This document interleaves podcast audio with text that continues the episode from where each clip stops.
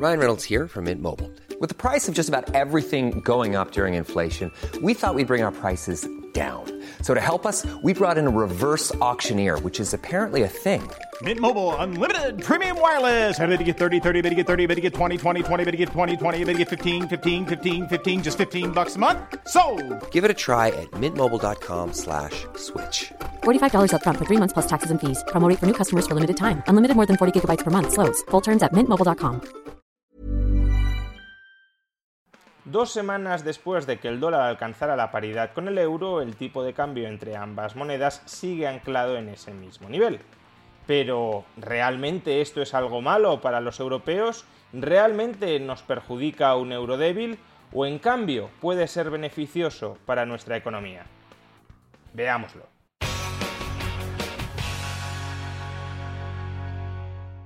Céntimo arriba, céntimo abajo, el tipo de cambio entre el euro y el dólar sigue anclado en la paridad. Las razones de por qué el euro se ha debilitado tanto frente al dólar durante el último año ya tuvimos ocasión de explicarlas de manera desarrollada en un vídeo anterior. Sin embargo, en ese vídeo no tratamos cuáles podían ser las consecuencias de que el euro se mantuviera en niveles tan débiles como los actuales. Y a este respecto son muchos los que se preguntan si un euro débil no sería precisamente beneficioso para la eurozona. Cuanto más debilitado esté el euro, cuanto más barato sea el euro en los mercados internacionales, más facilidades tendrá la eurozona para vender fuera, para exportar, más se abaratarán nuestros productos locales en el extranjero, más aumentará la demanda extranjera de esos productos locales y más gasto afluyendo a la eurozona puede contribuir a estimular la economía europea. No solo eso, también desde la perspectiva de las importaciones, un euro débil puede beneficiar a la economía interna de la eurozona. Si el euro está débil, eso significa que importar desde el resto del mundo nos sale más caro, que los productos que se fabrican en el extranjero cotizan a efectos prácticos a un precio más elevado, porque si hemos de comprar divisa extranjera para comprar esos productos extranjeros, como la divisa extranjera se nos ha encarecido frente al euro, también esos productos extranjeros se han encarecido en términos de euros. Y si los productos extranjeros, si lo que importábamos nos sale más caro, tenderemos a importar menos. Y si compramos menos fuera, ¿qué haremos con ese gasto que ya no estamos ejerciendo de puertas hacia afuera? Pues lo ejerceremos, lo utilizaremos de puertas hacia adentro, es decir, gastaremos más dentro de la eurozona. Por tanto, ya no se trata solo de que los extranjeros vayan a impulsar nuestras exportaciones y por tanto vayan a gastar más dentro de la eurozona, sino que los europeos van a frenar sus importaciones y también van a gastar más dentro de la eurozona. Más gasto externo en la eurozona y más gasto interno en la eurozona, más impulso al crecimiento económico. Esta vendría a ser, grosso modo, la teoría, la explicación que reside detrás de la bonanza, de la supuesta bonanza, que las depreciaciones de la divisa tienen para impulsar la economía nacional. Depreciar facilita a los productores nacionales a costa de los consumidores nacionales. Los productores nacionales tienen más fácil exportar al extranjero, o tienen menos competencia extranjera frente a los consumidores nacionales, porque estos no tienen tan fácil comprar fuera como antes, dado que la moneda local vale menos fuera, y a su vez, como decía, perjudica a los consumidores nacionales, que ya no tienen tanto poder adquisitivo en el extranjero y por tanto tienen que comprar más dentro del país para satisfacer sus demandas. No solo eso, sino que los consumidores nacionales van a competir por la producción interna, por la producción local, con los consumidores extranjeros, los cuales van a tener más fácil, más barato comprar dentro de un país debido a que su moneda extranjera vale más, se ha apreciado frente a la moneda local. Pero esta teoría tiene un problema, o más bien un supuesto subyacente que muchas veces no se explicita, que puede dar al traste con las risueñas conclusiones que habíamos alcanzado hace un momento. Y es que presupone que las exportaciones y las importaciones de un país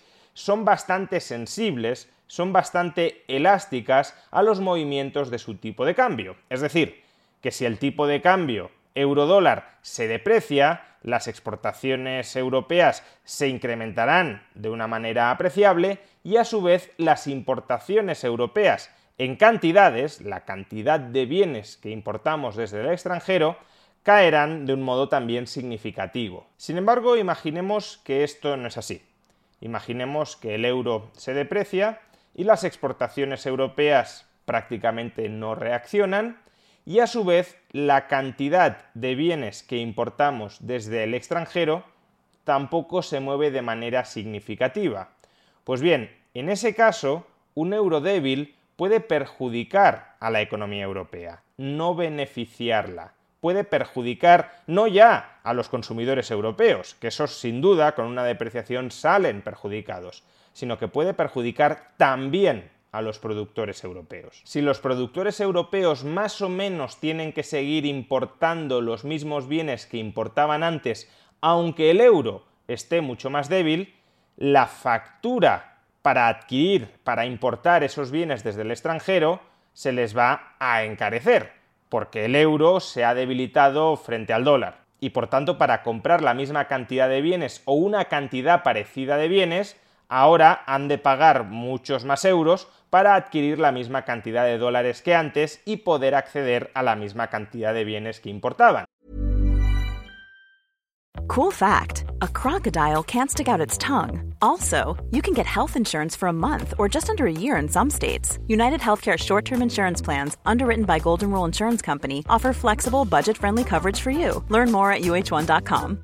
I'm Sandra, and I'm just the professional your small business was looking for. But you didn't hire me because you didn't use LinkedIn jobs. LinkedIn has professionals you can't find anywhere else, including those who aren't actively looking for a new job but might be open to the perfect role, like me. In a given month, over 70% of LinkedIn users don't visit other leading job sites. So if you're not looking on LinkedIn, you'll miss out on great candidates like Sandra. Start hiring professionals like a professional. Post your free job on linkedin.com/people slash people today. Hey Dave. Yeah, Randy. Since we founded Bombus, we've always said our socks, underwear and t-shirts are super soft. Any new ideas? Maybe sublimely soft. Or disgustingly cozy. Wait, what? I got it. Bombus. Absurdly comfortable essentials for yourself And for those facing homelessness. because one purchased equals one donated. Wow, did we just write an ad? Yes. Bombas. Big comfort for everyone. Go to bombas.com slash ACAST and use code ACAST for 20% off your first purchase. Y si esa mayor factura desde el lado de las importaciones, desde el lado de los gastos al extranjero, no se ve más que compensada con unos mayores ingresos debido a mayores ventas de sus bienes al extranjero, o en todo caso al menos mayores ventas de sus bienes dentro de las fronteras europeas, si los ingresos, en definitiva, no aumentan más de lo que han crecido sus gastos, entonces las empresas europeas se pueden ver empobrecidas por una depreciación del euro frente al dólar. Esto es lo que en economía se conoce como teorema Marshall-Lerner. ¿Qué dice este teorema?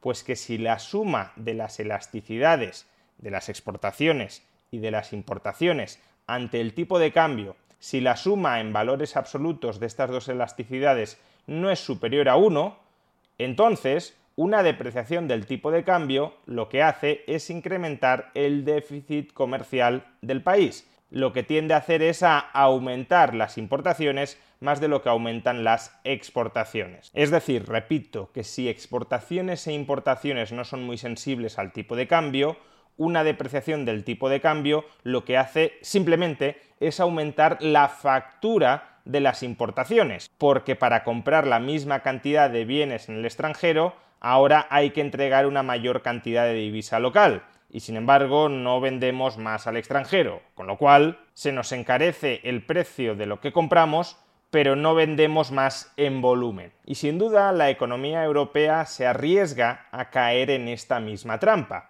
Europa es un continente, es una economía muy dependiente de las importaciones energéticas.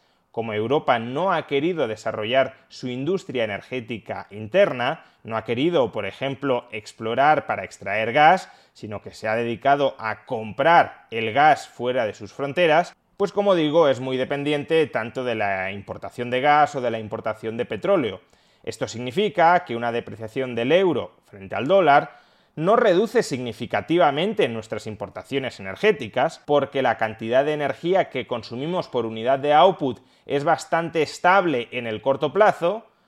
Por tanto, si no reducimos de manera significativa nuestras importaciones de energía, la depreciación del euro lo que hace es encarecer la factura global de la energía que importamos. Y si a su vez la competitividad de nuestra estructura industrial depende críticamente de que tengamos acceso a una energía barata, ese es el caso de manera muy evidente de la economía alemana, pues entonces, aunque se haya depreciado el euro y aunque a los consumidores extranjeros les resulte en principio, ceteris paribus, más asequible, más conveniente importar desde Europa, comprar productos europeos, si el precio interno de los productos europeos se dispara como consecuencia del encarecimiento de las importaciones energéticas en Europa, el efecto positivo para la competitividad global de los productores extranjeros que puede tener un euro más débil se lo puede terminar comiendo el incremento de los precios internos de esos productores europeos derivado del encarecimiento de sus costes, derivado del encarecimiento de las importaciones energéticas derivado del euro más débil. Y eso es lo que en parte está sucediendo, ha venido sucediendo durante los últimos meses con la eurozona. Fijaos en este gráfico. Este gráfico representa conjuntamente la evolución del superávit comercial de la eurozona versus la relación, el tipo de cambio entre el euro y el dólar. Y como podemos observar, cuanto más cae el tipo de cambio euro-dólar, más se hunde el superávit comercial de la eurozona hasta el punto de que ahora mismo la eurozona ya no tiene superávit comercial, sino que tiene déficit comercial. No pretendo establecer una relación de causalidad absoluta entre ambos datos, no pretendo decir que el déficit comercial de la eurozona se debe exclusivamente al tipo de cambio euro-dólar, entre otras razones porque en el propio tipo de cambio euro-dólar también influye cuál sea la posición acreedora o deudora de la eurozona frente al resto del mundo. Es decir, que como poco tendríamos una doble causalidad el tipo de cambio euro-dólar influye sobre nuestro saldo comercial con el resto del mundo, pero a su vez nuestro saldo comercial con el resto del mundo también influye en el tipo de cambio euro-dólar. Pero aunque no pretenda establecer una estricta causalidad, ni mucho menos, entre la evolución del tipo de cambio y la evolución de nuestro saldo comercial, lo que sí parece obvio es que el tipo de cambio euro-dólar no ha sido la panacea para revigorizar el saldo exterior de la eurozona. Y no lo ha sido, en esencia, porque nuestras importaciones energéticas son muy rígidas e inflexibles frente a la evolución del tipo de cambio. De modo que una depreciación del euro no ayuda a contener lo que importamos, no ayuda a contener la energía que importamos, sino que únicamente la encarece. En definitiva, en la actual coyuntura económica global, un euro débil no solo empobrece a los consumidores europeos frente al resto del mundo, sino que también y probablemente esté empobreciendo a los productores europeos frente al resto del mundo.